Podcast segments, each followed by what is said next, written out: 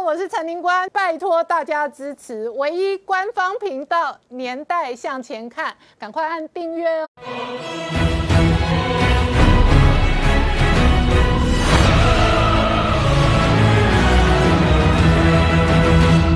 年代向前看，向前看年代。大家好，我是宁官，欢迎我们忠实观众跟粉丝朋友扫描 QR Code 订阅《年代向前看》YouTube 官方频道。我们看哦，北京这一回合的战狼外交哦，引发了全球的这一个反中串联。现在新八国联军打群架，引来华春莹的破口骂街。华春莹今天最新的说法是说，这个中国惹翻了可不好办。然而同一时间呢，美军方面非常强硬哦，新任的太平洋司令哦，直接讲。哦，美中的核武战力呢？北京就算增加四倍，也不是美国的对手。那事实上，外电媒体还追踪哦，川普任内将三分之一的核弹从欧洲撤出，而且疑似运到亚洲来。好，美中军事攻防的同时呢，外交大战还在延烧。事实上呢，北京方面全面下架 H N N 之后，在网络上也掀起一波这一个热议。同一时间呢，得台湾者得天天下，得晶片者得天下。今天。呢，在台湾呢，这个立基电的新的半导体厂动工典礼当中，蔡英文总统、AIT 丽英杰通通都出席。丽英杰当然在台湾本地仍然巩固半导体的这个供应。那同时呢，这个黄崇仁直接讲哦，英特尔想要再增加两座晶圆厂，要挑战台积电，那根本不可能。不过美中关系变化的同时呢，这个长隆的货柜轮大排长。龙的事件哦，引发了国际油价昨天晚上直接上涨六个百分点。那下一回合的贸易跟货运可能更加的吃紧，这背后会带来什么样的政治、军事、经济的变化？我们待会要好好聊聊。好，今天现场要请到六位特别来宾，第一个好朋友汪浩大哥，大家好；再是黄思聪，大家好；再是科技公司吴金龙总经理，大家好；再是李正浩，大家好；再是吴杰，大家好；再是黄创夏，大家好。好，我刚讲哦，美中不欢而散之后呢，美国国会上上下下每天都对台湾感到焦虑。对台湾的焦虑，除了是太平洋的霸权之争之外，另外一个核心本质是半导体之争。那特别是在台湾本地的半导体，就连英特尔 CEO 都公开说，哦，亚洲制造太多半导体了。但是今天呢，AIT 丽英杰出席了台湾本地立基电的新的晶圆。场动工典礼，我们看他怎么说。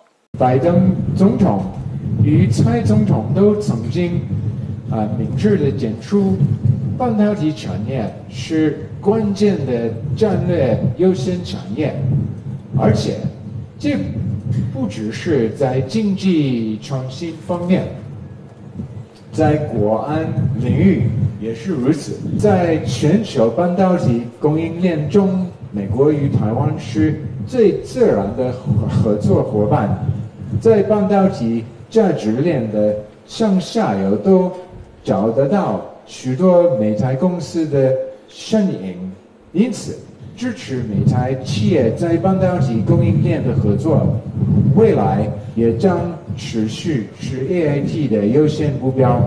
数十年来，美国一直是深受信赖的啊半导体。制造产地，全世界都知道台湾会遵循规则，而遵循规则做事，这就是为什么美国将台湾视为我们最亲近也最不可或缺的伙伴之一。美台关系真的就像我常说的是真朋友、真进展。好，正好刚刚看到的是 A I T 的丽英杰处长，他今天化身为美国在台半导体采购代表，而且呢，他到这一个台湾的哦立基电新的十二寸晶圆厂的动工典礼当中，固装跟固半导体，没有错，因为是这样子，你刚刚看到丽英杰那个样子，其实坦白说，真不像美国在台协会的在在在台协会的处长嘛，非常非常是美国在台半导体采购处的处长嘛，很简单，你看他讲话内容，连拜登都抬出来。他说：“拜登跟蔡英文都说了，台美是非常非常重要的合作伙伴。我这样讲啊，今天我们看到这个画面哦，是利基电铜锣十二寸十二寸厂的冻土田地。其实坦白说，这样的冻土田地。”怎么会请得到丽英杰跟蔡英文这两个？根本不可能会有这两个大咖一起出现嘛？很简单，这已经不是他们两个同时出现，已经不是代表某一个半导体厂的所谓的建厂典礼，而是代表台美共同在半导体上的战略合作伙伴嘛？丽英姐在致致辞的时候特别说什么？支持美台企业在半导体供应链合作是 A I T 的优先任务哦，所以这东西不是我们在开他玩笑，确实他已经把 A I T 的最优先任务跟优先目标讲了嘛，支持美台企业在半导体供应供应供应链上的合作嘛，美方采购我们生产嘛，这是第一件事。第二件事情哦，我们都知道最近很焦虑，Intel 接到美国的大单，美国国防部的大单，这晚这我晚一点再讲。大家会认为说，好了，美国国安部的大单如果给了 Intel 之后呢，我们台积电是不是就就此没有份了吗？呃，丽英姐在这边说的时候也特别说什么东西，台湾是美国最亲近也不可或缺的伙伴之一。坦白说这种话大家都听腻了，我也不稀奇。可下句很重要，全世界业界、政府甚至是军方都知道台湾会按规矩做事，所以你看他当把军方这件事也纳入在他的支持范围里面的时候。就很清楚的是，即便 Intel 吃下一部分的单，可是如果你单量大到一个程度，需要台积电的技术，或者是先进到需要五纳米甚至三纳米的技术的时候，台积电是个会照规矩做事的伙伴。所以这些事情其实很清楚的看得到，美国跟台湾在半导体的关系，并不因为 Intel 在亚利桑那的。大肆的设厂而导致有所生变，反而应该说更紧密，因为这个分工更明确。什么叫分工更明确？我这样讲，先讲 Intel 状况。Intel 昨天宣布花了两百亿美金在亚利桑那州设了两座新工厂，大概是五千七百亿台币左右。那个时候，Intel 执行长的口气非常非常大，他说：“亚洲生产太多太多的晶片了，有百分之八十的晶片来自于三星，来自于台积电。”这些事情哦，一讲完之后，台积电股票确实应声往下跌嘛。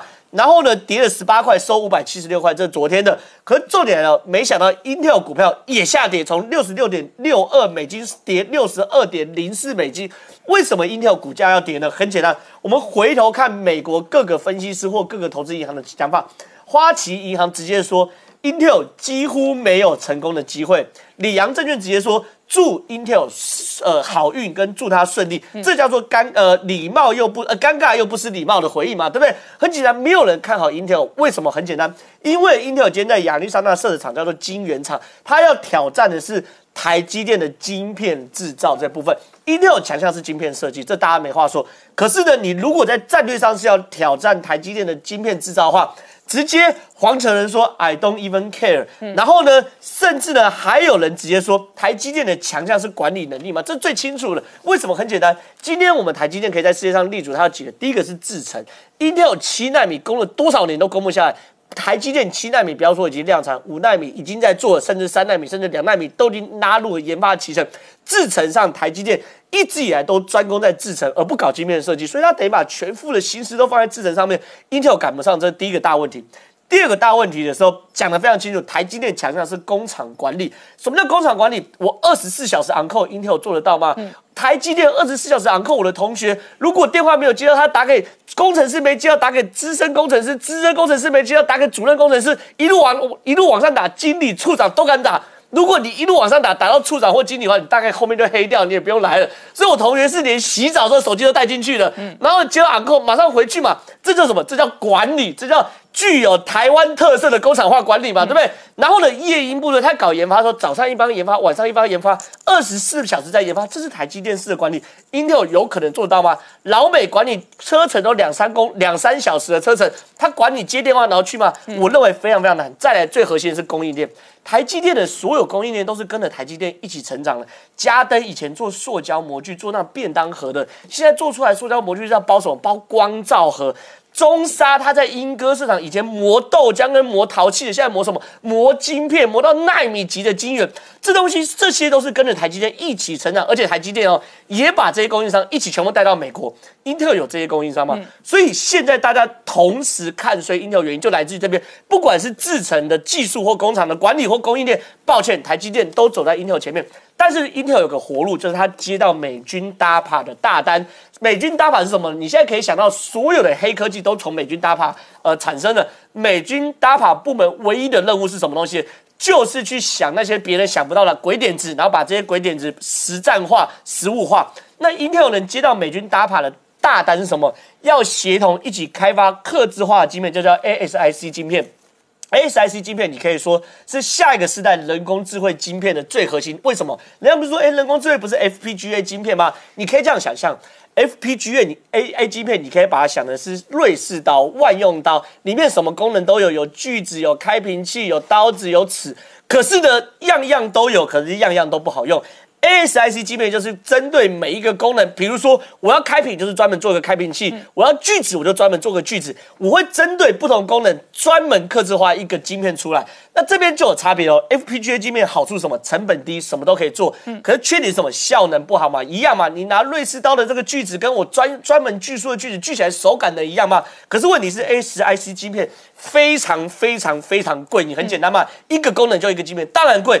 可是呢，军工产业可以讲不惜血本，为了一个功能做一个晶片。嗯可是呢，回到商业上的逻辑，商业能这样搞吗？商业不行。所以商业还是谈的是 CP 值。嗯所以这时候就扣回刚刚最最最一开始。丽英姐跑到这个铜锣利基店铜锣的十二寸厂动图，很清楚的明确分工。你今天即便即便 Intel 接到了呃美军的大单，可以不惜血本的制造 ASIC 晶片，抵抵掉 Intel 在工厂管理上成本略高，抵掉 Intel 在。制程上良率不足的问题，可是你在商业上，美国的各大企业商业上，还是要回到台积电的生产逻辑里面。所以为什么我们才谈？你今天看到这东西的时候，台积电股票虽然有跌，和 Intel 跌的更多，嗯，而且台积电依旧后市看涨的主要原因就在这边。好，王浩大哥，我刚刚一开场播给观众朋友看的是 AIT 处长李英杰今天跑到这个利基店的晶圆厂动工典礼。这可能是我这个看新财经新闻一二十年以来第一次看 A I T 丽英杰去捡动工的菜。一般动工的菜哦，多数时候在台湾，我所知道，首先你的厂如果设在苗栗，那就苗栗县长来；你的厂如果设在台中，那就台中市长来。这是第一个。第二个了不起哦，经济部或工业局哦，有些官员哦来赞助一下。然后呢，请到蔡英文呢，通常是台湾的 A 咖企业哦。台湾的 A 咖企业呢，在这种重要关键场合都会去请蔡英文，但是把蔡英文。跟丽英姐拿来当七爷八爷左右摆，我第一次看到，而且呢，丽英姐还很认真的念了中文的稿子，然后讲了拜登要巩固半导体团队的供应链呐，所以为什么外界一看觉得 A I T 处长今天变成美商在台半导体采购处长？对，当然了，这个画面是很很让台湾人看得开心啊。那当然也说明了台湾半导体产业链对于全球半导体产业链的核心的重要性。那呃，对于美国呃巩固它的这个全球产业链的安全性有啊这个 critical 的这个呃关键性的影响力啊。不过我觉得我们呃对于 Intel 的最新的这个宣布。呃，有两个角度，我的看法不太同啊。第一，我认为不能够低估 Intel。对啊，因为 Intel 毕竟第一是几十年来世界半导体的龙头老大，只不过它最近五年在最新制程方面进度落后。对啊，但是它的本身的技术的厚度是一直有的。嗯，那而且他公开对外讲，国防部给他订单是。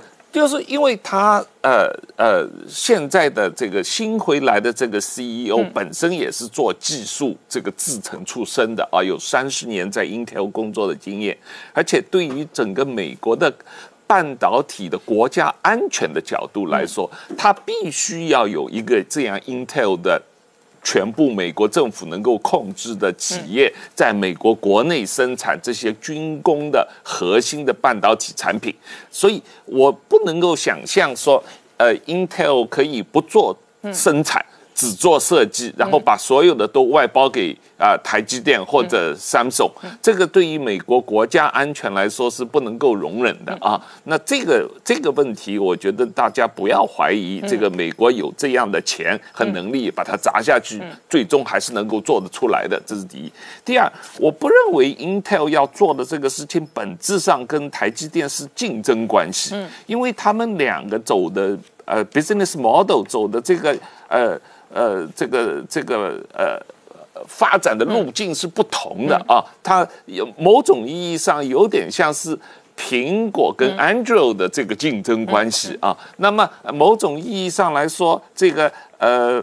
Intel 它现在要做的这个呃制成的这个东西，并不妨碍 Intel 可能将来把它一部分的呃呃业务外包给台积电、给三送来做，同时。也不妨碍 Intel 的制成的产生产线起来了以后，也可以外接一些其他的人，理论上 A A M D 或者 Apple 其他人给他的。我认为 Intel 一定跟 Apple 讲，你通通放在台湾制造太危险，你要放一点回美国亚利桑那。就是理论上这个可能性是存在的，所以某种意义上，我认为 Intel 实际上在模仿的不是。台积电的路线，而是跟三送有类似，因为三送也是自己做上游 IC，同时自己有一个这个 processing 的这个制造的这个呃这个这个工厂和能力，同时它又外接别人的订单，所以然后同时它又有国家扶持，对，英特尔这一轮一定也从白宫那里弄到了相当程度的国家补贴，是是，所以我我觉得这个呃这个 Intel 这个路线不。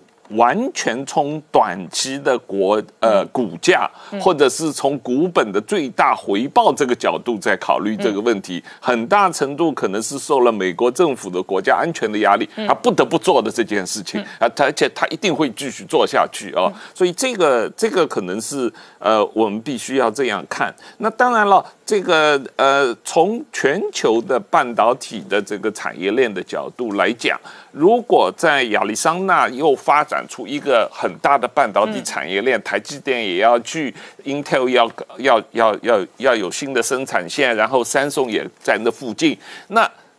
上下游的相关企业也都会去，所以我不觉得这个呃跟着台积电一起去亚利桑那的这些这些厂，将来也可以给 Intel 提供服务，对，也可以做上下游。所以我不觉得你有一个亚利桑那的产业链，这个产业链只给台积电提供服务，而不给 Intel 提供服务，不存在这个问题啊。所以，所以从某种意义上来说，美国要建立一整套的呃。在美国本地的半导体生产的产业链，这个决心是很明显的。很明显，美国准备把亚利桑那当做半导体制造基地。对。那至于这个制造基地当中，Intel、三星或者台积电都是它其中一个成员。是。那很明显的，他也感受到大量的晶片制造都放在台湾，这存在着难以某些时候难以掌握或者难以估算的风险。是这样。我们稍后回来。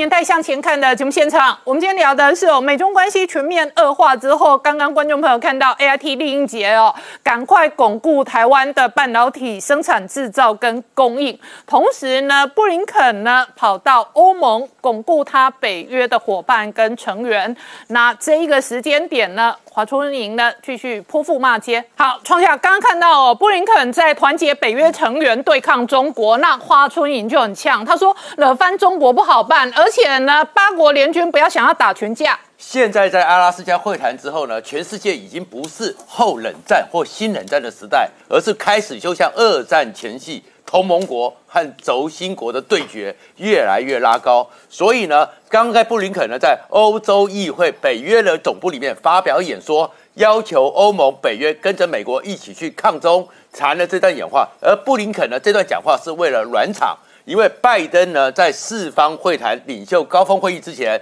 在二六二七欧洲理事会之前，他即将在二十五号的晚上八点半跟二十七国欧洲领袖进行一次。高峰会议，白宫说他们要谈的是共同的外交利益，包含了中国和俄罗斯的会议，所以整个同盟国拉帮结派，对付以习近平为首的轴心国，这态势越拉越高。可是不管拜登或者是布林肯或者欧洲已经针对新疆人权问题，对于欧新疆的官员和一些实体进行制裁，美国还是觉得你这样子还不够，还要继续升高。所以雷根时代的智囊呢，特别助理道格拉斯班多特别引用了罗斯福总统的一句话，说现在的情势里面，罗斯福讲的其实是我们真正应该恐惧的是恐惧的本身。他认为拜登呢，只是说中国呢偷了美国人的午餐。中国人呢，只是个竞争伙伴，这样是不够的，这样太软了，这是恐惧的，因为你还在怕中国不好惹。他特别强调说，拜登还要继续拉高对中国的封锁。美国呢，资源丰富，中国的资源其实是欠缺的。时间是站在美国这一边，而不是站在中国那边打脸续连。习近平讲的时间站在中国这一边，所以整个欧同盟国、美国为主的同盟国态势和反中的情绪越拉越高。而这个时候呢，华春莹代表中国也站出来了，痛骂五国联五眼联盟加上美国这些国家呢，像极了八国联军的嘴脸。你们是团结起来在打群架。他说，整个你们呢搞错了时代。现在的中国已经不是一百二十年前的中国了，中国人是惹不得的。如果惹翻了，你们会麻烦的。中国的人口加起来比你们的人口都多，我们谁怕谁？讲了这样子，到当然下面呢，中国的网军啊，什么都很很嗨了，到处去讲中国人不吃这一套，已经不美国没有资格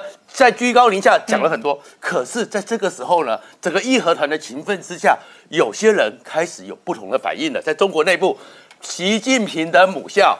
北京清华大学的政治学者吴强就在香港的《苹果日报》里面说，这个东西危险，因为这个东西呢，像起来好像是毛泽东在一九四九年，中国人站起来了，江泽民讲国耻这样子的一个当年在列强之下的创伤症候群，延续了七十年还没有结束。他用了一个名言，特别是。杨洁篪那十六分钟讲话，和一九零零年的义和团一模一样，真的只是一个反西方，但是没有真正的作为，这是很危险的。而在这样一个情势里面呢，确实这个紧张越来越紧张，所以日本的发言人特别讲说，日本和美国会持续关注在这个前线的台湾的一个状况。好，那明姐，同时呢，美军的这一个准印太司令哦，他还有一个重要的谈话，他说中国的核武器就算增加四倍，也不是美军对手。对，我们看到这一个在美中高层对话之后哦，中国的这个外交系统，甚至是军方的系统，还不断的强硬的用战狼的姿态继续呛美哦。刚才已经谈到哦。那其实和最近还有包含像这个隶属中国外交部有一个叫中国国际问题研究所哈，他的一个副院长叫阮中泽哦，最近特别又公开强调说，这一个中美的合作跟对话哈，是为了要可以避免哈所谓的误判。那因为如果中美之间产生所谓的误判哈，后果将是一场灾难啊。那还有包含刚刚讲到说，连一位解放军的这个少将姚云祖也讲到说，美中之间缺乏战略的互信哈。那这样的一个呃，如果没有办法加强对美的这个危机管控的话，这样的一个严后果也非常严重。那这个调性是一样的。好，那现在回过头来要讲的是说，好，那到底是谁误判？是中国误判还是美国误判？哈，因为近期我们看到。非常多美军的现役将领、退役将领也好哦，那提出相关的警讯，那这个表示说，可能二零二六年之前哦，到二零二二年之后，等于说这段时间是对于台海来讲非常的危险哦，提出这样的警讯。那你看这个中国的这一个呃中共中央军委会副主席许其亮，甚至公开扬言说，美中恐怕难以避免一战。那这样的说法。到底是谁误判？哈，我们先看中国的部分。中国内部，我今天习近平会去讲说，已经东升西降，中国可以平视世界，是不是对自己的实力先有做了一个误判？也就是先看衰美国，认为美国实力不管是经济或军事上已经不如这个中国，所以敢用这样的一个方式在美中高层对话。的时候，直接这个强硬的呛美啊，痛批美国。那对于内部的实力先做有一个误判情况之下，对于国际的局势，特特别是对美关系，又产生了第二次的误判，也就认为说，美国可能在中国的这样的一个实力发展之下，可能就会这个让出所谓的霸权的地位，退出西太平洋。不过这样的一个。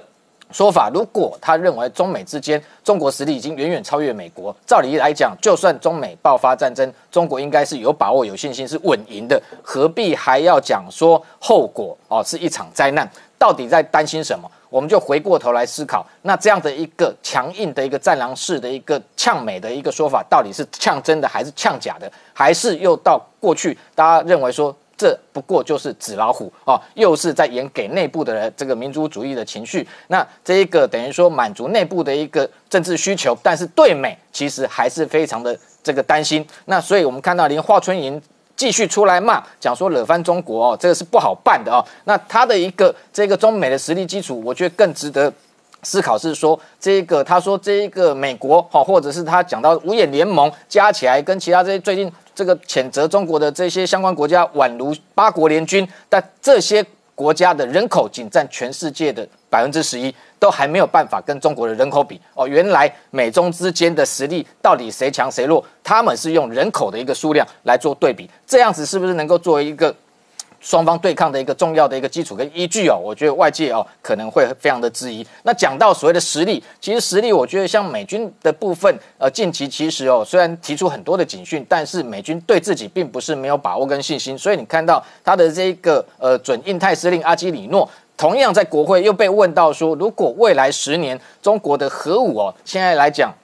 五角大家评估是两百枚的核弹头，未来十年如果增加四倍的情况之下，那跟美军来做对比，要如何抗衡？那他是非常有把握，是说就算未来十年增加四倍，在核武特别核弹头的数量上面，还是一样不是美军的对手啊。因为我们不要说它的库存量到底是三千八百枚或五千八百枚，至少它的战备弹头一千五百五十枚。如果这个中国未来十年增加四倍八百枚来讲，还是它的将近只有二分之一弱哦。对他来讲，还是没有办法跟美军来做。抗衡。不过，他也特别强调，为什么美军最近提出非常多警讯，重重要的一个目标，主要是要强化传统的非核的传统的常规的武力的一个建制，因为他认为这个部分，特别在第一岛链，有助于加强中国的一个。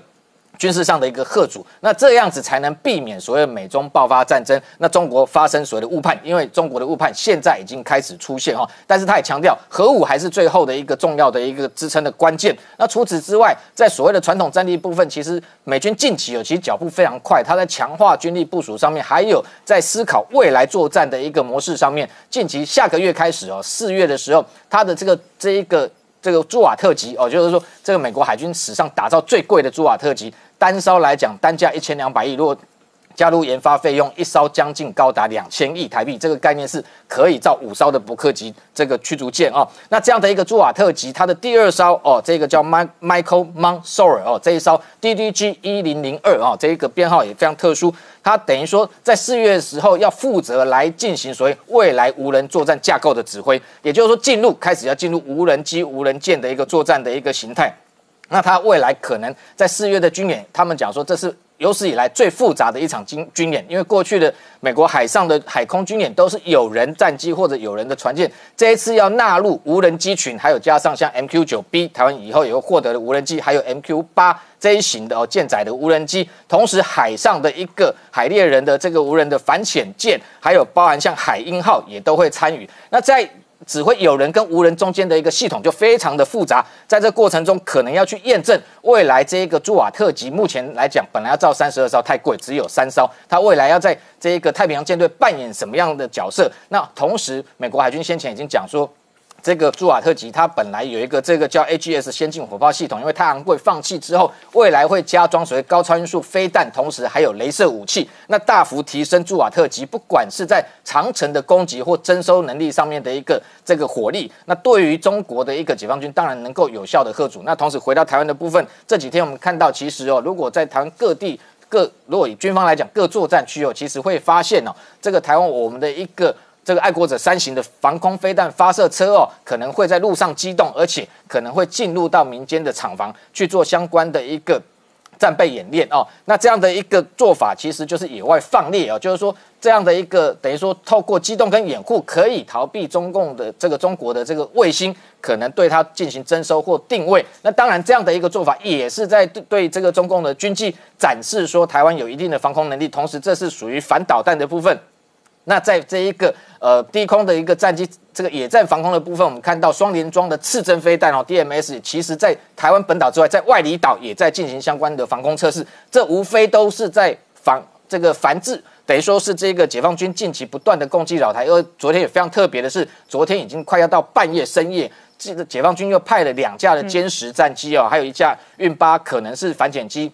骚扰台湾的西南空域，那特别是歼十又逼近东沙哦，所以这样的一个相关的美中的一个这个军事的角力，我们可以看得出来，未来不管是谁误判哦，的确都有可能会造成地区的一个严重性的一个影响。好，我们稍后回来。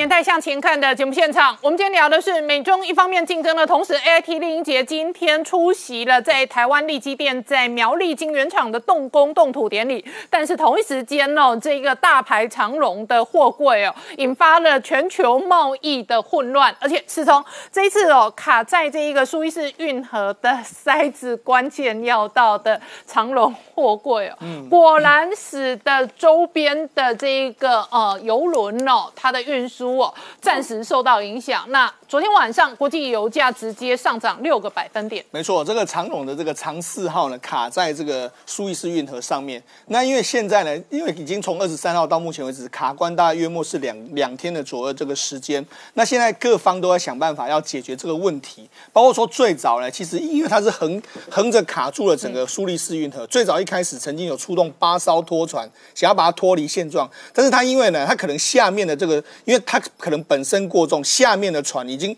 卡到整个这个这个船这个所谓的这个岸边，所以他现在下面他们是派第二个方法是派出那个相关的这个挖土机在挖这个土。那现在为止来说的话，现在有第三个方法，他们请出荷兰的这个挖掘的团队叫 Bosali Boscalis。这个公司，那这个公司呢，他们去看了这个目前的这个状况，说依照目前的这个情形，要真的完全排除，如果依依照他们的方法，是他们可能会先把上面的货把它卸掉，卸掉之后让它比较轻之后呢，看能不能脱离它现有的这个位置。如果如果这样还没办法的话，接下来可能就要等到三月二十八号、二十九号，因为现在因为现在整个苏伊士运河是处在所谓潮水比较低的这个时间，到了三月二十八、二十九号的时候，它潮水会比较高，潮水比较高之后，会不会有机会再脱离？所以这个就变成是时间点，可能是要看后续的这个拿捏。那因为它卡在这上面，哎，我我就网络上就有非常多梗图，酷手大排长龙啊。那台湾是个塞子啊，果然是个，如果如同韩国语说是个塞子，真的塞住了全世界。好，那当然，但是呢，造成的经济影响是什么？第一个时间，因为呢，这个苏伊士运河它本身就是贯通所谓的中东跟包括欧洲相关的这个状况，所以中东的原油的输出一定会受到非常大的影响。所以第一个时间，包括说像布兰。特原油或是西德州原油。都出现了一个大涨的这个状况，嗯，但是没多久之后又回跌了。但是整体看起来的话，是大家都很担心后续可能会供给出现问题，因为现在现在是大家不确定这个时间会怎么样，所以先股价先这个让它涨上来。那其实会涨的东西还不止这个哦，大家要仔细看哦。为什么？因为接下来其实卡在这上面的时候，还有非常多后面还有几艘，包括说像运输这个所谓的纸浆的，所以纸浆的东西呢，很多人就开始警告说，哎，接下来纸浆如果没办法快速到达的话。可能会有这个。导致纸浆价格上涨的可能性。再就是因为后面还有很多艘船呢，它其实是在那种所谓容易腐烂的东西，包括蔬菜、水果之类的一些东西，所以后续的赔偿又变成是个大问题。那当然说，大家都说啊，那长隆惨了，你一定会赔很多钱。那这几天的这个长隆的股价来说的话，真的就连续出现的下跌的这个状况，今天还下跌了一块多嘛。所以呢整体看起来的话，大家会很担心。但是大家要不要担心说长隆要赔这个钱呢？我跟他讲，其实长隆这一艘船呢是。跟日本的一个正荣公司、正荣企业这个汽船公司租的，也就是他租来这个公司。那租来的时候呢，这一艘船船公司他已经投保了意外险，大概是一点四亿美金左右的这个意外险。但是他这个意外险是机械损害，所以他们现在，他们现在就是，他们现在希望卡住是因为机械损害。但是目前呢？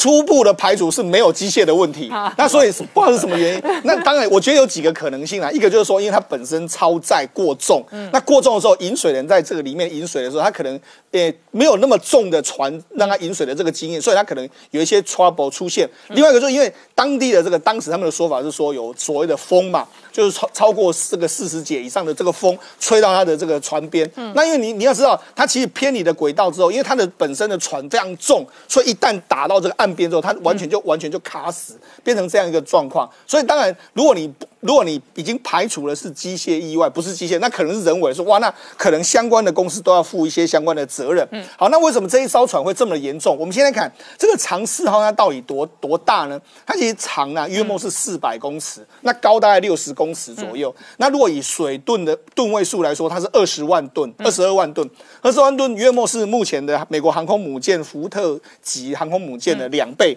那是我们如果国人都有去做这个保平星号的四倍，你就知道说多大的一个一个船。另外巴它甚至还比巴黎铁塔更高，巴黎铁塔才高三百二十四公尺，所以那它四百公尺，你就知道它其实是个庞然大物。那在箱上面来说，又载了大概。可能有上万个，对，有上因为现。在运费贵，对然后这一个运输不容易，其实我说他一定给人家超对载，。其实说真的，现在每一艘船几乎都是超载的一个状况，而且你知道不只是超载哦，它可能一个货柜里面来说的话，你知道货柜它好其实它不是管你多重，它是说你只要能够把那个塞满就好。对所以他现在会把它塞得非常非常满，所以一定又比平常时候的更重。那这个会不会是因为这样超过超重的关系造成这个影响？那因为它卡住的时候，现在很多人就会说，哎，那运费会不会涨？如果用这个运费来看的话，可能是欧洲线会涨，因为欧洲线来说，从去年的每一每一个每一个这个货柜大概是七百，已经涨到三千。那今年会不会再继续涨？当然就是看它这个时候能够排除。如果三月二十九号还没办法排除的时候，哇，那真的代机都相当相当的大条了。好，那我请教一下创下，苏伊士运河本来就是国际重要战略的运河，当年一九五六年英国都打过苏伊士运河战争。其实这个东西叫做卡脖子，习近平最怕的卡脖子就在这边。苏伊士运河占全世界百分之十二的运量，所以它被卡住了。你看说全世界就很麻烦。如果没有苏伊士运河，你就要绕过非洲的西部，到好望角再过来，多八千公里。所以这个东西当然很麻烦。然后这个苏伊士运河呢，这样一次塞爆呢，上次更惨的时候是在一九六七年六日中东六日战争的时候，一卡十五艘船，三千多个人在那边卡了八年。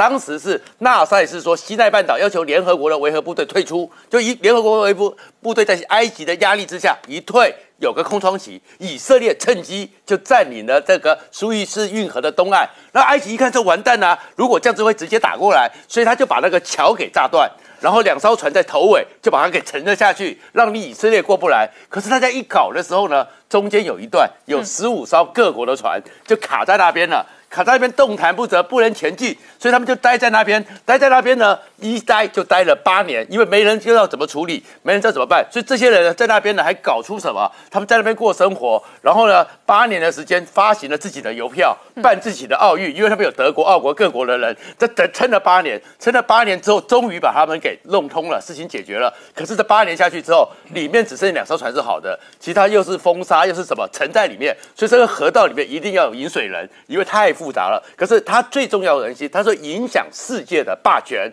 所以佛格森才讲说，为什么一九五六年英国失去霸权？一九五六年的时候呢，也是因为埃及独立了，那他就觉得说，过去都是你英国在管，现在我独立了，我要把它拿回来。那英国不高兴，英国就出兵攻击埃及，可是英国离那边太远了，所以他找了法国，找了以色列，跟我一起打。摧枯拉朽，一路打下去。那一路打下去，埃及怎么办呢？埃及除了阿拉伯的兄弟拉起来之外，找个大哥，就找了俄罗斯。嗯，那俄罗斯出面就警告英国说：“你给我撤兵，你不撤兵的话，我就用原子弹打你的伦敦。”哇，那英国吓到了。那英国怎么办呢？赶快去找他的大哥美国。可是艾森豪总统说：“我不想卷入第三次世界大战，我拒绝。”那拒绝之后，英国只好灰头土脸，嗯军队慢慢的往回撤，让整个埃及掌握了这个控制权。可是这件事情呢，全世界一看说，你英国的大哥作假的嘛，你英国根本碰到压力的时候，你挺不住嘛。所以后面英国的殖民地独立运动全部起来，大英帝国从此瓦解。有人也说这是美国故意的，故意让英国垮掉。而当年的日俄战争，也是英国不让俄罗斯的波罗的海经过，在经过这边多走了四个月。就被日本击垮，日本就变成了亚洲的强权。好，我们稍后回来。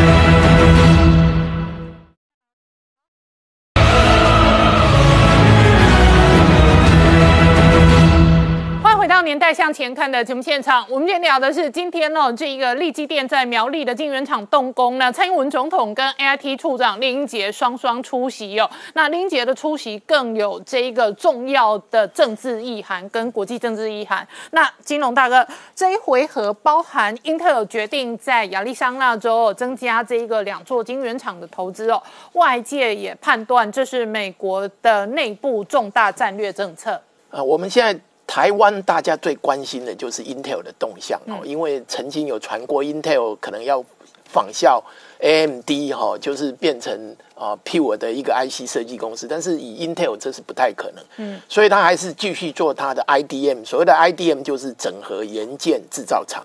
那么原来就 IDM 它变成 IDM 二点零，二点零它的策略大概第一个就是说重要的还是留在自家生产，而且呢，呃，他的 CEO 就是呃基辛格，他就说，呃，他们现在七纳米的这个进度还不错，嗯，而且他们对于 EUV 哦，因为七纳米它的 Intel 的七纳米，其实 Intel 七纳米相当于台积电的五纳米哈，它哦他们的进度还不错，所以他们会持续哦在这里。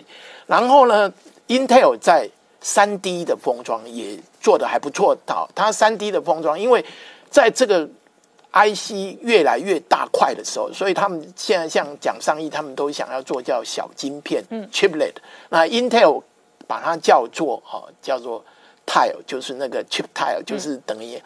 等于那个瓷砖一样，但是它就是区块一块一块的啊，因为这小块的把它封装起来。那在这个部分呢，Intel 呢哈，他们技术上哈，他们也有一些突破，而且他们也有一些智慧财产权。那第二个部分呢，他们就是要扩大使用外界的啊晶圆代工哦。那他唯一他提到的定案就是啊，让台积电做。其实他跟台积电签了蛮多的。啊，台积电的代工合约，但是可能都没有说出来。但是他有说出来，就是说，呃，他的一个 Metro 啊，Metro Leg 的七纳米的微处理器，就是说它的 CPU 了哈这个 CPU 里面的哈，就是等于它的小晶片一部分，它就要交由台积电代工，这已经明确的讲。第二个，他讲说，如果 CPU 以外的产品哈，他觉得那个比较不重要的哈，他就交由。嗯，台积电、联电、三星，还有啊，GF 就是 Global Foundry 哈，这家这几家，那唯这他就交几个这几家，但是真正有讲到订单的哦，大家要注意就是 Intel 啊，就是台积电。那么另外一个呢哈，第三个呢就是让台湾投资人哈心里跳三下的哈，就是说。他要发展他自己的经验代工哈，他称为哦 IFS 就 Intel Foundry Service 哈，那他主要是要为美国、欧洲哈，这个也是地缘政治的关系了。他认为就是说全部都集中在亚洲，实实质上是很不好。所以我觉得以台积电，当然以台积电的发展哈，因为对客户而言哈，把所有的鸡蛋都放在哦台湾哈，台湾因为也有很多，比如说现在。缺水啊，缺地震啊，都有地震啊，对啊，很多的风险。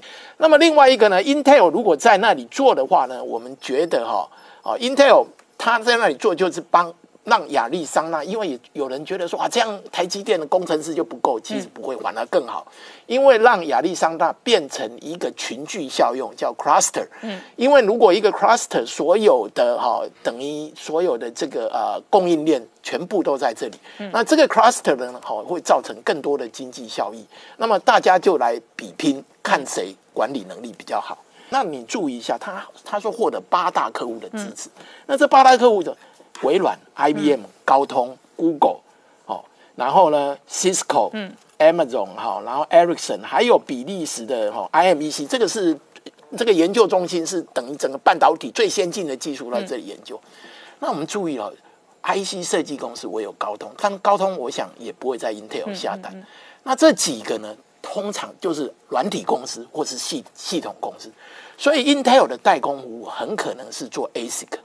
什么叫 ASIC？可能 application specific 的 IC，就是说我针对哈，比如说微软，我要开发什么样的 IC？哦，那微软因为如果要找一个 IC 设计的 team 很麻烦，所以他可以委托 Intel，Intel 就从头包，帮你包到 IC 设计做。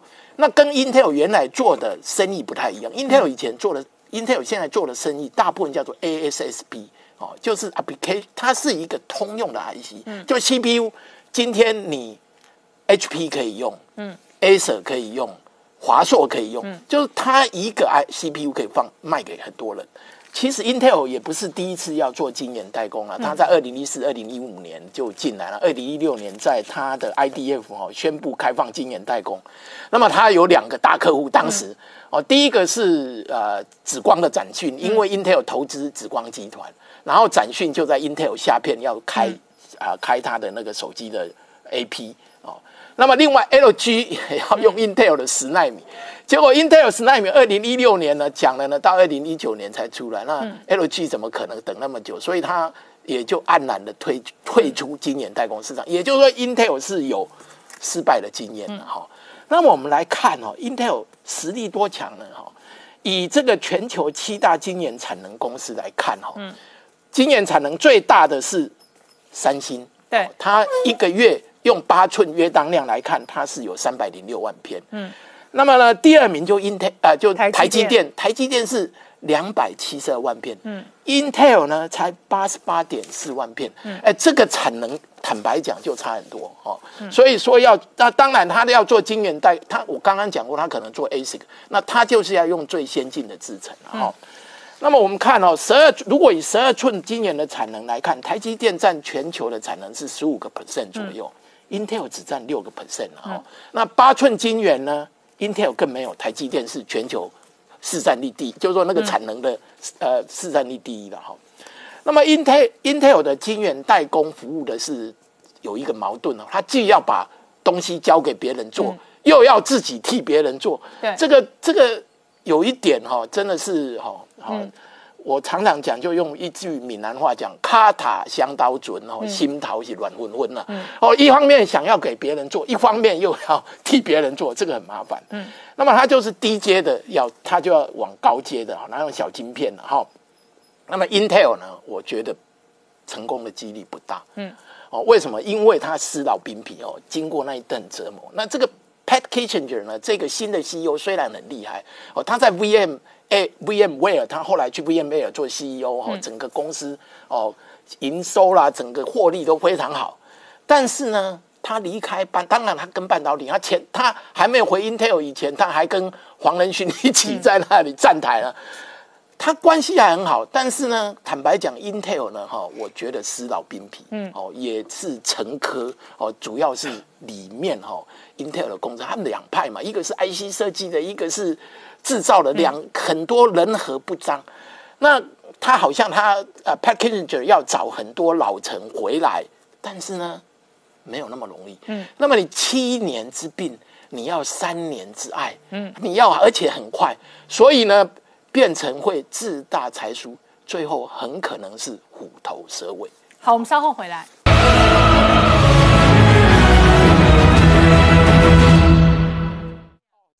Hello，我是陈林官，拜托大家支持唯一官方频道《年代向前看》，赶快按订阅哦。Hello，我是陈林官，拜托大家支持唯一官方频道《年代向前看》，赶快按订阅哦。欢迎回到《年代向前看》的节目现场，大家好，我是林官，欢迎我们忠实观众跟粉丝朋友扫描 QR Code 订阅《年代向前看》YouTube 官方频道。我们看哦，这一个中国人不吃这一套的戏码，现在演到新疆棉，那北京内部上上下下全面下架 H&M，主要原因是 H&M 发表了声明说以后不用新疆棉哦，那新疆的人权问题从欧洲跟中国这里在延烧到全球服装产业，除了 H&M 之外哦，中国内部的媒体现在点名超过两百多个品牌哦，包含了 Nike、Uniqlo 很多这一个全球知名业者呢，现在都被加入抵制的行列。好，全球的关系引发了这一场冲突之外呢，事实上华春莹直接公开说，他说惹翻中国不好办。中国发布了什么呢？发布了美国最新人权报告，而且也有可能要制裁抵制美国。同时呢，在美国内部，SEC 发表警告哦，警告相关的中概股一定要交出相关的财报跟会计师的签证，否则很有可能会有全面的这一个下架跟影响哦。好，美中冲突的同时，印太司令直接说呢，中国就算增加四倍的核子武器，也不会是对手。那美国媒体反倒曝光了，川普当家的时候。已经移出了三分之一的核弹从欧洲移出，而且呢，外界观察可能搬到亚洲。那到底是不是搬到亚洲吗？瞄准中国是外界观察的核心重点。而美中之间的变化延烧到 H&M 的同时，会带来什么样政治、军事、经济的变化？我们待会要好好聊聊。好，今天现场有请到六位特别来宾，第一个好朋友汪浩大哥，大家好，再是透视中国研究员，同时是台大政治系荣誉教授明居正老师。大家好。再是信传媒副总编辑段思杰，大家好；再是财经专家王以龙，大家好；再是吴杰，大家好；再是黄创夏，大家好。好，我刚刚讲哦，H&M 发表了声明哦，主要的原因是不要用新疆棉。那新疆棉的源头是去年哦，美国认为新疆违反人权之后，开始制裁相关的新疆棉的这一个供应商跟业者。那这一个制裁令呢，使得全球知名企业跟进。H&M 不是第一个跟的，也不是最后一个跟的，但是 H&M 跟了之后，现在呢，党媒以及呢。啊，在中国内部，重大电商全面下架 H&M。那五毛最新的说法是说，新疆棉不吃这套。好，创下刚刚看到的是中国媒体直接下架 H&M，痛批。那网民就说新疆棉花不吃这一套，而且呢，这一把火不止烧到 H&M，事实上还点名了 Nike 啊、Uniqlo，相当多全球知名品牌。福中灭洋，共青团一直是火力全开。所以昨天下午的时候，在共青堂的官方微博贴出了一件事情：新疆棉花不吃这一套，痛骂瑞典的厂商 H M M 呢，说你们是吃饭砸锅，一方面造谣新疆的说控制了棉，要抵制新疆棉花，一方面又想在中国赚钱，痴心妄想。这样花一出去之后。炮火一开，立刻上万条的留言就到 H&M 的网站上开始去攻击了。新疆不吃这一套，中国人不吃这一套，一直在批评。而这批评之大呢，马上淘宝、拼多多、京东马上全面下架，在当天下午全面下架 H&M 所有的商品。而全面下架之后呢，而且还不止这样子，马上的呢，到了晚上。百度地图立刻把 H&M 从地图上给消失了，因为 H&M 呢，它最早是去到上海，上海有数十几、数十家的门市，这以前在百度地图里面都有。当时这种情绪下来之后。立刻的被全面消失，在地图上他们已经不存在了，从地球上抹去。从地球上抹去之后，这样的情绪之下，所以呢，去年跟他们代言签约的女装代言人宋茜，马上就出来讲说，我和 H&M 已经不存在任何关系了，我们坚决抵制一切针对中国的污名化行动。然后呢，男装的代言人黄轩。也跟着就说，我也没有任何关系了。我们坚决抵制。在这个情况之下，后面还有更强大的追杀力。他们这样追杀是因为 H&M 说他要反对强迫劳动和宗教歧视，所以不再与任何来自新疆的棉花和厂商有关系，不再采用任何来自新疆的产品和原料。可是呢，这个时候央视正式的讲说，国家主权不容侵犯。中国事务岂容说三道四？如此行为只会换来中国消费者的自卫行动，用脚投票，绝对要体制这些厂商。这厂商一讲下去之后，马上中国的媒体就点名了两百多家的厂商。这两百多家厂商是什么？包含了 Nike，包含了艾迪达，包含了 Puma、IKEA、无印良品、Uniqlo、Lara，还有这些东西，为什么点他们呢？还包含是因为他们都曾经参加了一个 BCI 组织。BCI 组织是什么呢？是瑞士良好棉花发展协会，和他们都签约，是说要让棉花的生产在不管生产端或怎么样，要更理性、更符合人类的价值。他们都曾经在过去的时候，因为说针对新疆问题、抵制强制劳动，发表过声明，所以这些人通通被点名了。而里面这个目前下一个可能的第一个在被集中攻击的目标。就是 Nike，嗯，因为其实刚 H&M 呢，它在中国大陆的市场只占它的所有的产品的百分之五点二，中国只是它的第四大的贸易商。可是 Nike 不一样，Nike 百分之八十五的生产线，嗯，成都是来自于新疆，所以他们下一步可能会抵制 Nike。而中国除了这样全面抵制这样一个状况之下，另外一方面开始大内宣，网络上大量的出来了很多 YouTube 人员出来是，尤其是一个美女叫做维我美女叫做阿依图娜。立刻出来说欢迎你来新疆，看我们的生活过得多美好，我跟你一起分享。甚至于还有很多的是说，谁说我们新疆有有强制劳动的？他们拍了很多无人机，在他们的棉花田，我们都无人在耕作，我们怎么会有？而另外一个状况呢，开始攻击美国，所以美国北京就发表了一万五千字的美国侵犯人权的报告书，里面特别讲说，你的美国呢人权是最烂的，还敢讲我们人权？像全世界的疫情，你们只占全世界百分之五的人口，你染疫的占了百分之二十五，然后你死亡的占了百分之二十，你们人权太烂了，尤其是你们贫富差距很大，你们低阶人口生活的很苦很惨，所以你不要讲我人权，你的人权更糟糕。然后另外一方面呢，又传出来说对内的监控，在这个时候更抓紧了。马化腾呢，在最近又被叫去开始好好去谈如何配合北京监管所有的规矩。好，那汪浩大哥刚刚讲哦，前几天宣传叫做中国人不吃这套，现在改成新疆棉不吃这套。那这一回合苗头是指向 H&M，而且呢又是上上下下，连百度地图都把它给消失蒸发。对这个，呃。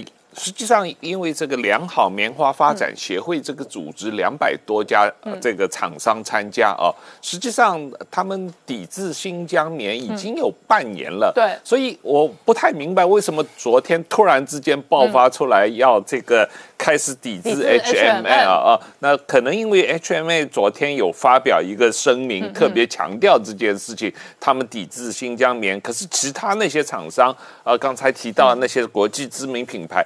都已经在抵制了啊，呃，那当然这个问题就是说啊，明显的就是中国现在战狼外交，嗯，战狼贸易啊，战狼这个棉花，这个战狼衣服，战狼时尚，战狼衣服，战狼时尚啊，现在战瑞典。还是觉得瑞典是比较小的国家，所以 H&M 可以欺负。呃，有这个可能性，因为呃，原来最早领头抵制新疆棉花的是美国企业和美国政府嘛，因为实际上美国政府有这方面的呃法令，川普签署了行政命令，要求他们抵制嘛，不然的话违反美国法。法律的嘛，对，所以而且这个抵制使得 Apple 最近呢踢出欧菲光的供应链的这一个供应关系，是，所以呢，真正更大咖的是 Apple 跟欧菲光，是，所以实际上这个是呃，应该是美中贸易战的一个部分，但是中国不敢现在明着跟美国打，所以。四之间软的捏捏一个欧欧洲的这个瑞典来试一下，哦，不敢跟 Apple 对干，所以就找 H&M 的厂。对，所以我想他也不敢跟 Nike 对干，因为实际上 Nike 百分刚才说了百分之八十的生产线在中国，也是中国一个最主要的雇员嘛啊。当然了，Nike 用的这个呃外包给台湾的这个鞋厂鞋厂来帮他制造嘛。但如果这个 Nike 要把这些呃，跟中国被中国下架的话，那那中国这些鞋厂的制造的生产线上的工人也都要跟着失业嘛？那中国可以内循环啊？呃，李宁这种品牌就可以替代 Nike 了。是了，是了，这个理论上都是可以的啦。那你中国就是可以内循环跟世界脱钩嘛？那当然，川普当年就是要跟你中国脱钩，那大家就脱嘛，看谁脱得过谁嘛，对吧？所以你的感觉观察是，这一个战狼的氛围可能随时到处燃火，呃，这一个点火然后就燃烧吗？我我觉得当年呃义和团的运动就是这么发展起来的。那现在这个习近平搞战狼外交，基本上就是一种中国的现代版的义和团的运动嘛啊。那当然这个呃可以越烧越旺，那越烧越旺，这个呃说老实话，有可能造。造成双方都意想不到的后果。那有时候这种所谓。呃，民族主义的这个事情爆发起来的话，你可能这个呃政府不一定能够控制得住啊。那当年这个我在北京的时候，在北大时候，三天两头要反日的啊。那个时候北京学生三天两头要去天天安门游行反日啊，曾经反过丰田汽车，反过日本各种各样的东西，那抵制日货。那这个。后来被邓小平镇压下去了，因为这个影响到改改革开放、引进外资嘛。那如果现在中国可以反全世界、反美国、反欧盟、反这个日本、反这个五眼联盟，那你你可以像这个伊朗、伊拉克、伊朗这个呃委内瑞拉吸引外资吗？吸引投资吗？吸引技术吗？他他找北韩吸找北韩引做导弹技术，对，像导北韩让北韩来投资中国的这个科技发展对，是所以就是说，他如果也做过头的话，嗯完全会对于呃这个。当然，它可以内循环，但是对于它整个改革开放的所谓这个经济发展，会有巨大负面影响。好，我们稍后回来。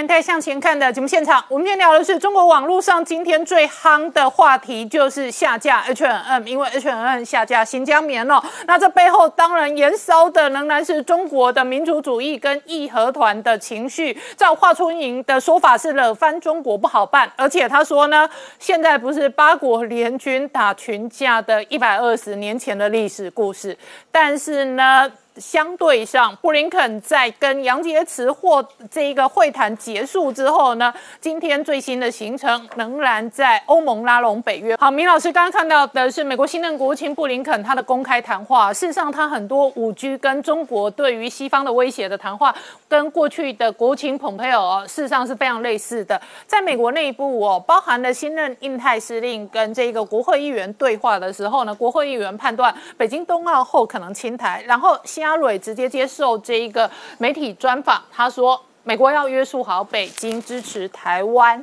那同时呢，在美国国会也有人提案台湾加入北约。整个美国两党政治各界对于台湾的国家安全基本上有高度的戒备。对这个事情，其实我们在那个川普政府的后期呢，已经看得非常清楚了。我记得我们在讲说，呃，美国的几个高层人员呢，从副总统呃彭斯开始，然后二零一八年、二零一九年，然后蓬佩奥在二零一九年，我们说先后做过三次演讲，一人一次，三次演讲。三次演讲已经很清楚勾勒出来美国对中共的政策，那背后包含就是美国对中共的忧虑。当时大家会担心说，拜登上台之后呢，会不会改变这个政策，会不会从根本上呢去讨好中共？当然，今天大家看到各种各样蛛丝马迹，大家都要扩大检视。不过最近我们看到，就像刚才主持人说的呢，第一是美军印太司令的这提名人呢，叫做阿基里诺呢，他讲说啊，这是一个很大的威胁，我们要就要增强对台湾的保护啊，什么等等。大家不要忘记，这个一两个礼拜前我们还提到。他的前任呢，戴维森在卸任，然后却回来述职的时候呢，他也讲了同样的话。他讲说什么六年之内担心六年之后攻台什么等等。所以两任的美军印太司令讲了几乎一模一样的话。这不只是说个人对这问题的判断，而且是就是反映了美国军方甚至美国高层对这个问题的判断。那么也就是说，他们真正担心呢，中共会利用这段时间打台湾，或利用什么机会来打台湾。大家知道，印太司令这位置不是太好做的。我过去碰过几位，就是后来下来退休之后呢，转任了智库呢，然后我们谈话，他们的背景非常丰富，他们不是一个很简单、头脑这个是四肢发达的军人，他们不但说在战略上有很清楚的认识，他们对这个区域政治乃至对国际关系呢有相当高层的这个了解，而且是非常宽广的了解。这样他们才能保证说，他这个在接收政府给他指令的时候呢，他动作做到什么地步。所以我们看到连续两任的美国印太司令呢，他们讲的话呢非常接近。这第一个，第二呢，你刚刚讲说希拉蕊，嗯，希拉瑞我们过去印象就是对中共是比较倾斜的，然后比较亲共的。他现在讲说，哎，我们要大力支持台湾。然后布林肯你刚刚放了一段，但是你如果把别的东西都找来看的话。他在这次欧洲之行呢，对波罗的海三国，对很多欧洲国家，波兰、匈牙利、捷克等等呢，跟斯洛伐克呢，都讲说要跟台湾要多建立关系，要发展什么等等。唯独在这个德国呢，还比较少讲这件事情。好，那所以美国方面讲了很多，那日本呢也讲了。日本谁讲呢？防卫大臣岸信夫出来讲到说，如果那天要发生的话，就是如果中共要攻击这个台湾的话呢，那美国印船，然后日本要去配合美国。嗯，好，那这样就牵涉到什么呢？牵涉到美日安保。那我们来看美日安保。美日安保这几十年来呢，经过很很多次的修订。美日安保最早是说，日本如果被打的话，美国要来帮忙。嗯，后来是讲说，当日本要被打，日本被打的时候呢，日本自己要要先起来抵抗，然后美国再来帮忙。这第二阶段，第三阶段讲的是说，当美国在外面有事情的时候，需要日本来帮忙。所以换句话说，日本的地位在《美日安保》里面已经越来越高，越来越重要。好，那么当这个日本在《美日安保》里面地位越来越重要的时候呢，下一个问题就是在什么时候日本得出手？那么《美日安保》到底包含到什么地方？所以后来美日安保呢，慢慢就画出个地理范围。北边呢，到鄂霍次克海的南南方，也就是北方四岛呢这个附近。然而日本在内不用说了，琉球在内不用说了。南边到哪边呢？南边最少最少到菲律宾的北方，最多最多到澳洲的北方。啊，这是已经很大的范围了。然后南海呢，一般不太说。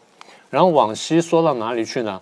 说的少一点点是马六甲海峡，说了多一点点进到印度洋。大家记不记得，在这个小泉小泉当总理的时候，日本参加过这个维和维和行动，参加过派军队出去，要派日本的这个自卫队战舰出去，就派到索马利亚。嗯，所以当时我们就说，有当然大陆批评说啊，这日本军国主义的复活，大陆一定会这样讲。但是对日本来说，这是我国力的展现。那么为什么海军？我们等下再讲。所以也就是日本的防卫范围，第一，日本在美日安保里面地位提升；第二呢，日本的防卫范围开始扩大。可是刚刚的戏码呢，在五年之前还不断的在在燃烧，讲说到底包不包含台湾，包不包含台湾。后来日本政府想了办法解套，他说，呃，美日安保什么呢？就是当周边有事的时候，那我们就会出来。然后，大家问说那什么叫周边？所以前面很尴尬的把这个地理范围画出来。哦，这北边到这个鄂霍次克海，然后南边到菲律宾或到这个澳洲，西边到哪里？那反对党会说，那台湾就在里面了，所以他就很尴尬。最后日本把日本政府想法解套。啊，什么叫周边呢？看事件的性质而定。啊，这事件如果很重要的话，那发生在这里面叫周边；如果不重要的话，发生在这里面也不叫做周边。但是这样我们就可以扩大解释，那也就是说，如果看事件性质的话，不发生在刚刚讲的区块里面，也可以是周边咯。就北极发生什么事情，美国觉得需要的话，一喊日本也要，也因为说周边有事要来出动了，那这个东西呢就有争议。所以现在这个问题呢还是一个争议。那现在我们看到什么呢？过去呢讲的话，我刚刚讲说是防卫厅或防卫省的次官在讲。这是谁在讲呢？岸信夫在讲。岸信夫是什么人呢？防卫长官。嗯，那防卫大臣，就防卫相。换句话说，讲话的层次已经拉到了日本国防的这个最高的这个人了。而他有没有下台？没有。他有没有切腹？没有。嗯。换句话说，日本很公开告诉大家说，美日安保要包含台湾在内。那过去曾经我谈过问题，就是美日安保要不要完成美日台安保？呃，理论上应该这样说。我们不必要求美日安保自然会包含我们在内，但我们要去玩，要把美日安保完成美日台安保，未蒙其利，先受其害。因为中共一定会阻止这件事情发生，为了要阻止，他会对台湾挺领先，而且加大压力。所以这件事没有必要去做了，但是保护呢是会存在的。好，那现在回到我们的主题，我们主题是讲说美国跟日本呢，好像看起来担心中共会打台湾，这么多人出来讲了。担心原因，我们过去讲过。第一是中共的国力上升了。我们过去呢，在跟大家讲过，我们说国际关系理论里面呢，我们怎么看待一个国家对别的国家形成威胁？我们从两个角度来看。第一，这个国家有没有足够的实力去威胁别人？我们叫做国力。第二，就这个国家有没有意图去威胁别人？如果有实力没有意图，那没有关系；如果有意图但没有实力也没有关系。我们怕的是又有实力，然后又有意图。好，那现在我们要看，就是说中共是不是符合又有实力又有意图？我们大家都知道，我们这节目也做了一段时间了。我们看到中共的国力的确在上升，在经济方面上升，即便在武汉肺炎打了一下，但是啊，现在看起来好像慢慢在恢复当中。第二，科技实力在上升。大家最关切的就是它的军事实力的上升，它的海军加强强化了，空军强化了，太空科技强化了。好，那我们前面讲了海军，为什么我们说当时对日本的海军能够跑到那么远，我们那么在意呢？请各位回想一下，日本海军过去没跑到那么远过。日本海军过去东边呢，跑到大概夏威夷附近，那时候偷袭珍珠港；南边呢，打到我刚刚讲的澳洲的北边，然后横扫过菲律宾，然后横扫过这个这个南洋一带，然后呢一部分的南海，但是呢没有再穿过去。所以，当这个小泉纯一郎派船穿过了马六甲海峡，进入了那个更深远的地方，最后进到了这个非洲东部的时候呢，很多人当然担心日本军军国主义复活，所以他有这个国力。那当然，下个判断就是日本有没有这意图？大家看了半天，日本好像没有这意图，而且看起来日本的国民也不支持日本的政府做这件事情。但中共不一样，中共现在第一呢，海军看起来有这实力了。呃，日本这个中共的海军呢，向东呢，现在走到关岛这个地方都不是问题，甚至走得更远也并不奇怪。大家可能不一定很记得了，大概在四五年前，甚至五六年前，中共的海军的船舰曾经走到过阿拉斯加，而这件事情呢，正好是美国有高官呢，在这个中国大陆访问的时候，消息爆出来，所以这高官当时非常生气，他认为说这中共对他的侮辱跟是一种威胁。那不管中共当时那个那个意图是什么，但他有这个实力了。所以海军在我们国际关系学者看起来是什么东西呢？海军呢，第一是一个国家国力的象征，第二是一个国家能够投射国力的工具。空军当然也可以投射国力，但是海军能投射国力呢比较大、比较多，而且比较持久。海军如果说你有大型的运输战舰的话呢，你可以运输比较大量兵力，可以进行陆地进攻，所以大家很在意。当然，中共的这个国力最后上升部分，我们比较关切的呢，就是网络的这个能力。不管是网络进攻能力，还是网络窃取能力，还是这网络防御能力呢，这都在我们计算之内。所以，简单的说，从国力或实力角度看，中共是有这实力的。好，那下一步就是意图。如果像日本一样，你虽然有这实力，但是呢，你都老老实实。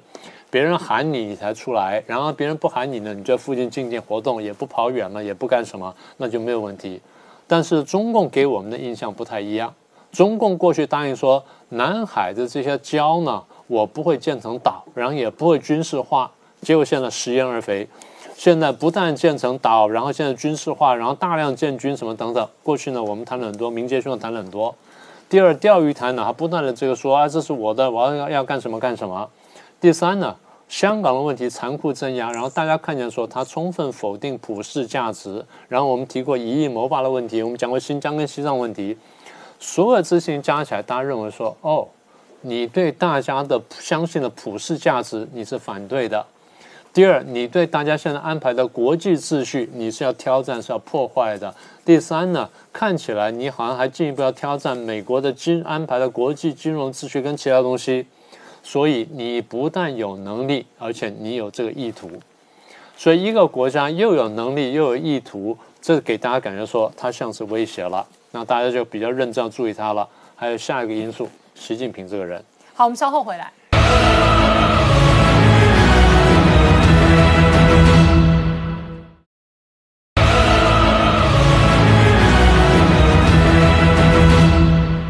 年代向前看的节目现场，我们今天聊的是哦，这个华春莹说呢，如今的国际局势哦，八国联军打群架，但是中国不是一百二十年前哦。那明老师刚讲到，北京对外的这一个侵略哦，引发了全球的反弹。那这里头呢，刚刚讲到美日的安保呢，很有可能纳入台湾。那另外一个外界判断的是，习近平呢，在十九大修宪之后，他的独裁、他的扩张也。可能带来军事的风险。对我先澄清几点了？中共现在的行为呢，严格说大概还不叫做侵略，应该叫做扩张。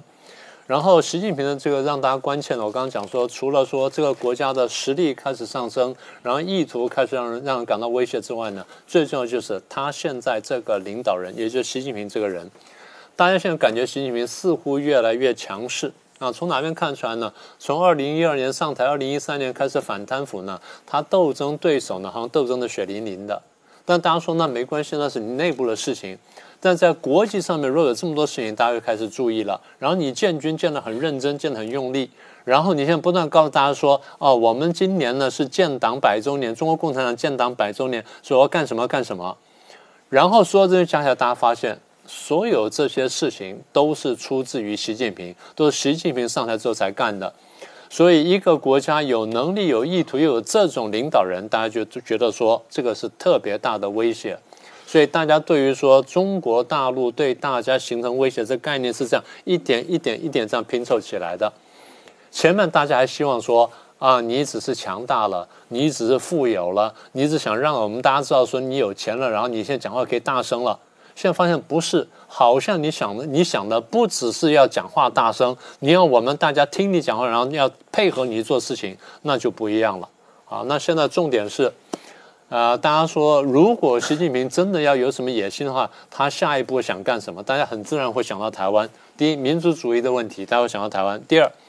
台湾的地理位置呢，在过去呢是美国包围中共或包围包围共产主义的亚洲的第一岛链的包围圈的中心点，所以对于围堵中共也好，或围堵共产主义也好，台湾在这个围堵线上面或者包围圈上面。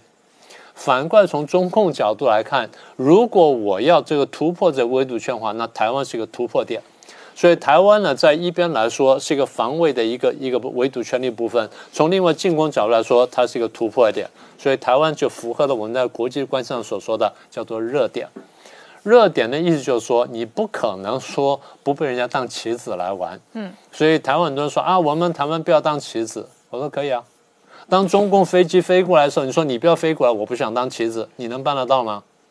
好，当中共飞机飞过来威胁台湾的时候，美国说：“我来保卫台湾，来，我来捍卫台湾。”下，美国也把台湾当棋子了。你跟美国说：“你不要来，我不想当棋子。”你能这样做吗？根本轮不到你讲话。所以换句话说，台湾的危险呢，第一跟这个历史因素有关系，第二跟地理因素有关系，第三呢跟这种美中对抗或说中共跟全世界对抗是完全有关系的。你根本跑不掉。现在亚洲各国担心的，严格说恐怕不是对抗。严格说，怕美国不来对抗，怕是这样子，所以大家现在听说啊，拜登政府可能会用气候合作来交换台湾，真的交换完了那就蠢了。中共是想说，我真的想换换看，对中国来说是绝对划算，但对美国来说，我们反过来讲，大家常想常讲说啊，如果真的打起来的话，美国人不会来帮忙的。我们要反过来问一下，如果美国真的不来帮忙？如果台湾真的被中共拿走了，那会发生什么事情？第一，世界第一强国立刻换手，大家就认为说那是中共，不是美国。第二，美国所经营的这么几十年的国际秩序会慢慢开始崩溃。第三，大家会认为说美国的保护是不可信的，所以第四，我们大家要开始另谋出路，大家会倒向中共。第五，美国的国际秩序崩坏的同时，美国所经营的国际金融秩序乃至美元地位开始崩坏。当美国的国际金融秩序开始崩坏的时候，一定回头冲击到它的国内财政，美元是不可信的。然后大家会抛美债抛下去，美国财政就瓦解了，美国社会秩序会瓦解。所以日本才说台湾很重要。如果中共打台湾的话，我们大家要来帮忙，要来救。大家现在慢慢看懂了。现在重点是拜登他们。究竟看懂没有？嗯，那这个同时哦，这个呃，老王，那昨天 SEC 事实上哦也有最新的通告。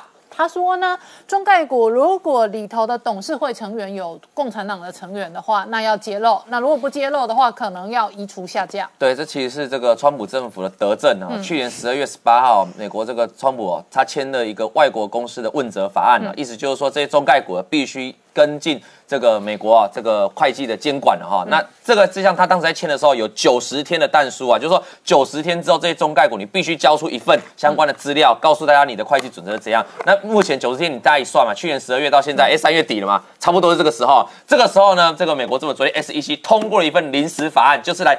这个加强这一份这个问责法案的这个正呃必要性啊，跟正当性哦，所以你可以看到昨天呢，包括阿里巴巴一天闻讯呢，光听到消息就跌了四趴多，再不是最多了，百度呢跌了八趴左右了，几乎是中概股全倒了哈，这京东跌也是跌了五趴多，那还有这个所谓的爱奇艺啊，跌更多，一天就跌了快两成啊，哇！所以昨天中国网友啊在网络上啊，最热门的事情是在抵制这个 H M M 哈，但是其实在另一个方向，在资本市场动荡最大是这些中概股啊，杀成一片了哈。那你相较一下这个 H M N 的跌幅，也不过就是两个 percent 了哈，这谁轻谁重就看得很明显的了哈。那另外提其实昨天的这个资本市场上面哦，油金也是动荡啊，那最主要原因哦。呃，这个是我们台湾骄傲了哈，我们的长龙卡在苏伊士运河哈，这个到目前还没被移开了哈。那造成这个，因为我们知道上面有很多游轮呐，游轮要通过了一百九十几公里的苏伊士运河也过不去嘛，所以造成国际油价昨天这个供给面哦，这个可能就受到大家的这个疑疑疑虑，所以昨天油价是大涨的哦。那金价呢也是大涨，不过金价的大涨，我认为跟昨天美股的重挫是有相关的了哈，因为昨避险气氛嘛，就跑到黄金了。事实上，我们谈到美股最近为什么哎，这个在 FED 宣布联储会宣布短期不降息之后，美元指数有回档哦，但是最近又强了起来哦，这造成最近国际股市的动荡啊。因为我们知道美元指数跟日元哦，通常都是被我们拿来当做一个避险的指标啦。过去美股涨了那么大一段的多头，就是因为美元指数的持续下跌。可是最近美元指数的转强，所以造成哦市场上有这个游资热钱哦跑回美元的这个疑虑哦。你可以看到台币哦很难得哦，过去台二十八点六啦，二十八点六很难得，所以是台币转型是在呈现一个贬值的状态哦，这是我们比较少见的哈。当然我们电子业会比较开心了哈。那另外你看到人民币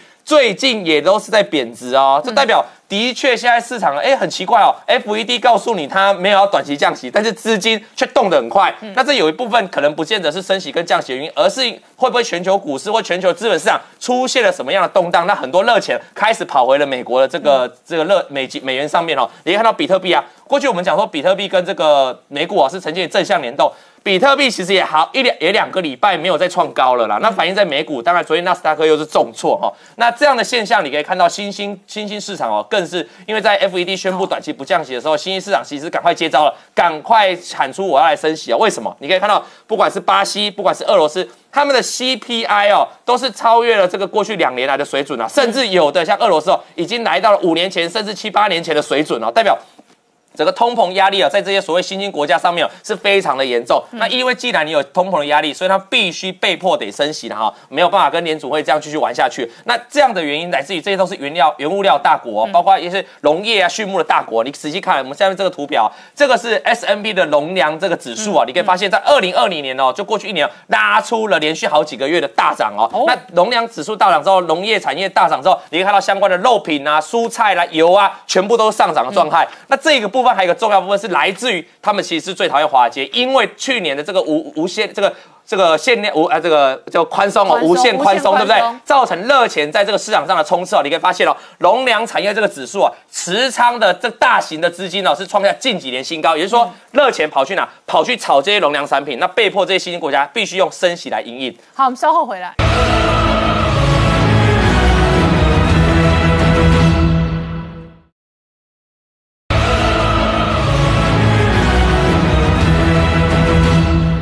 年代向前看的节目现场，我们今天聊的是哦，全球战略专家判断得台湾得天下，得晶片得天下。所以今天 A I T 的丽英杰处长哦，他出席了立基电的晶圆厂的这个动土典礼。那同时呢，在台湾过去传统的电子五哥集团也都有全新的布局。那我请教师姐，过去两年呃，川普贸易战的年代，我们看到很多电子五哥那渐渐。搬离中国工厂的新闻资讯跟故事，然后呢，最新一轮的动向，大家都找电动车或者找其他地方去找第二春，对。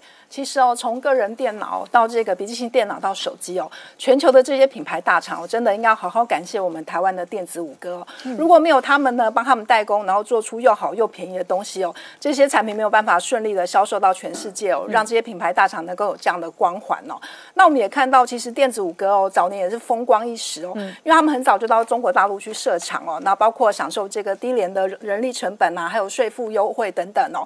然后其实呢，他们的毛利那时候也是很不错。错的，但是我们知道代工总是有极限的哦，就是随着这个品牌大厂，它比你还更会杀，就是它对你的成本啊、利润都很清楚。那在连连砍价之下呢，那他们就开始进入这个毛三到四的窘境哦，然后再加上面对红色供应链的这个迫害哦，那台湾电子产业呢，在中国也已经二十年了，其实上下游供应链可以说是盘根错节哦。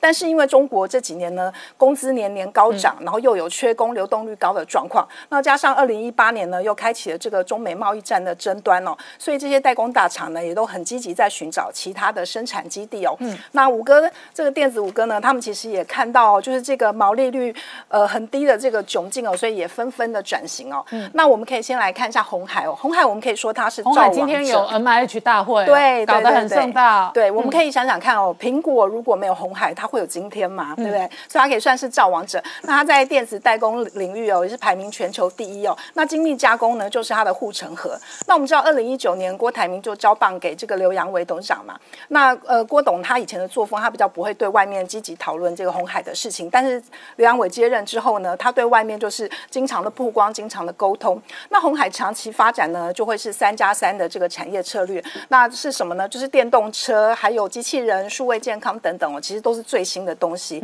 那电动车当然特别是重中之重哦。我们知道他从携手玉龙，还有帮这个中国的新创车商拜腾要来打造电动车，还有跟中国最大的汽车制造商吉利合作，再到现在推动这个 M I H 电动车联盟，它企图心非常的明显。那 M I H 联盟有人说是 Made in 红海，还是说 Make it happen？其实不管怎么样，它其实就是想要做这个电动车界的安卓系统。那它也是非常有雄心壮志哦。它打算二零二五年呢，希望全球有十趴的电动车呢，都是来自这个 M I H 的平台。嗯。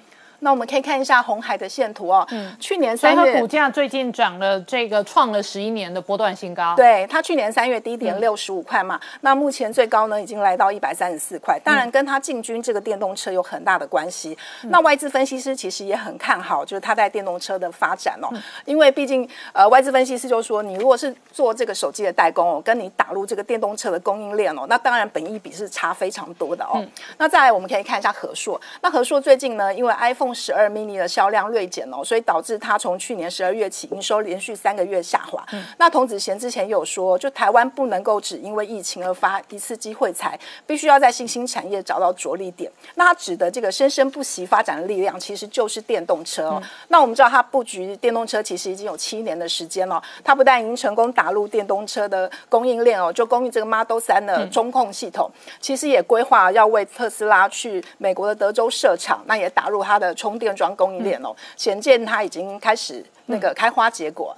那我们可以看一下和硕的股价哦，它去年三月低点是四十六点九，那股价最高在今年初来到八十四点五元，那后来就是因为这个营收下滑的关系，所以受到影响哦。不过电动车未来有这个六兆美元的市场哦，所以就已经是兵家之争必争之地。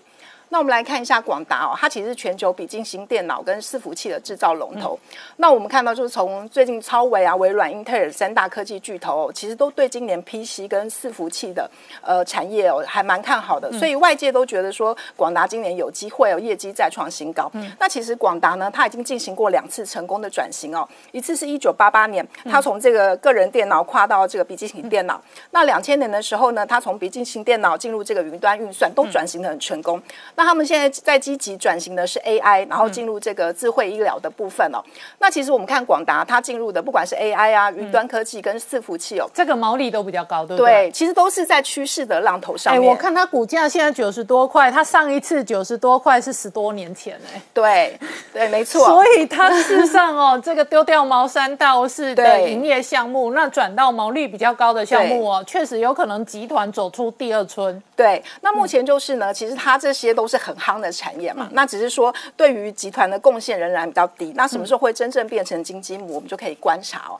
那再来呢，人保的部分，呃，其实它包括在智慧穿戴装置啊、平板电脑还有物联网哦，呃，这个非 PC 的产品已经是它主要的业务。那其实它在一四年就跨入这个智慧医疗跟精准的医疗，包括远距医疗啊、远距照护等等。那它最近还开发出一个很有趣的产品哦，就是这个婴儿远端监控，就是呢，你只要听到婴儿的哭声，他如果是肚子饿还是心情不好，需要人抱抱，其实它都可以用 AI 来判断哦，是一个很有趣的产品。那像它旗下的瑞宝生医哦，也有在做这个生物科技啊，还有就是干细胞方面的研究。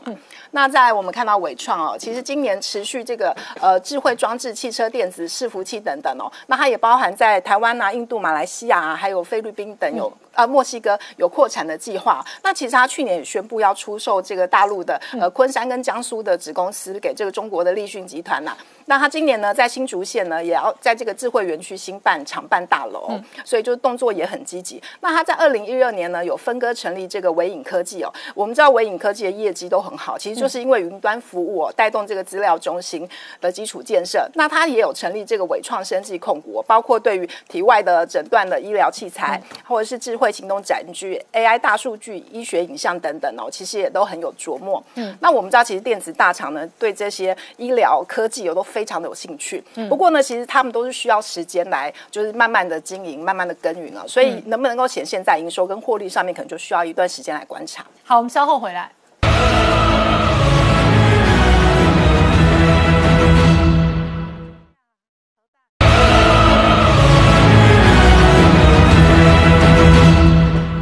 年代向前看的节目现场。我们今天聊的是美中之争哦，其中一个核心包含了军事跟核武之争。那印太司令最新的说法是，解放军就算增加四倍的核武，也不是美军的对手。那更让人震惊的新闻是哦，美国媒体追踪报道，川普任内把三分之一的核弹。搬离欧洲，而且外界怀疑哦，搬到亚洲瞄准中国。我们先盘点一下，就是美军现有的一个战备部署的核弹头哦，这受到美二的一个呃核武裁减的限制，那数量在一千五百五十枚哦。但是其实有另外一说，就是说它库存事实上高达三千八八百枚以上哦、那战备核弹头也有可能是有这个到达一千七百五十枚。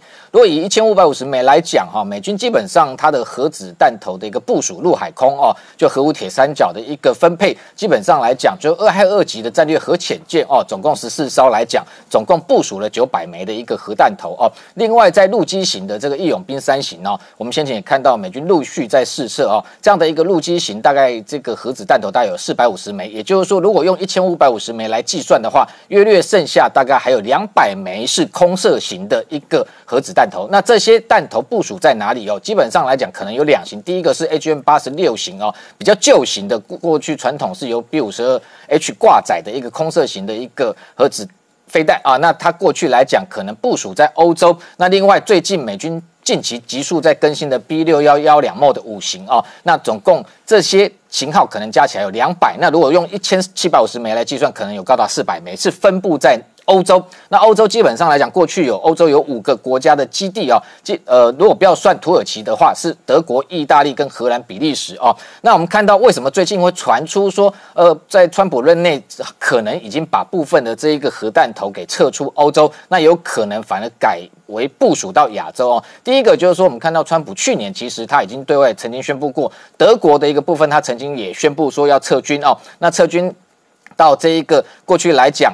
德国的一个有一个叫比歇尔的一个空军基地，这里就有这一个呃核子空射核弹头的一个部署的一个存量，那数量到底是多少，外界不清楚，也许是五五十到一百枚啊。另外还有分布在意大利、荷兰、比利时。那更重要，主要外界的这一次的焦点是锁在所谓的土耳其哦。土耳其算不算在这个欧洲范围哦？但是因为主过去来讲，这个土耳其本来一度跟美国的关系其实非常好，但是因为先前他跟俄罗斯采购了 S 四百防空飞弹，那川普对他加以警告之后，这个土耳其完全也不退让的情况之下。这个川普直接连 F 三十五哦，本来它是一个合作的一个生产的国家，都已经不供应给他哦，所以连带等于说，在这个呃有一份报告就这个显示说，可能在这里的这一个 B 六幺幺两的一个核子弹头就被这个川普直接撤出。好，那现在回过头来，这里目前如果从欧洲撤出这相关的讯息是说，这四百枚或两百枚。总共大概有三三分之一，也就是七十枚以上的核子弹头可能部署到哪里哦？那外界预估，像近期这个美军的印太司令频频对中国释出警告哦，那表示要强化在这个第一岛链的相关的陆基的攻击性武器来讲，所以外界评估非常有可能，第一步可能美军会把这些欧洲撤出的核弹头部署到关岛，这是第一步；第二步都不排除可能前进部署到可能，譬如说必要时候这个冲绳或者是日本本州都有可能。为什么？因为这个除了 B 六幺幺两这样这一型的一个呃战术核弹头，除了 B 五十二 HK 挂载，其实它更新之后，未来像去年它 F 十五一战机已经测试啊用挂载，那模拟在攻击，同时未来的 F 三十五也可以放置在内场的这个弹仓里面，那甚至 F 十六 F 十 A 十八全部可以携带这种空射核武，也就是说，未来这一批秘密被撤出欧洲的一个核武，非常有可能转进到亚太地区的相关美军基地部署，用来对中国进行核子的一个威慑。好，今天谢谢大家收看《年代向前看》，也提醒我们忠实观众跟粉丝朋友扫描 QR Code 订阅《年代向前看》YouTube 官方频道。我们同时在 IG、脸书、Twitter、Telegram 上面都有官方的账号，而我们 YouTube 平台上面也有将近八千个影片资料库。我们订阅快要突破七十九万了，Go Go Go！欢迎大家分享、订阅跟追踪。对，那也欢迎大家有空顺便看广告，谢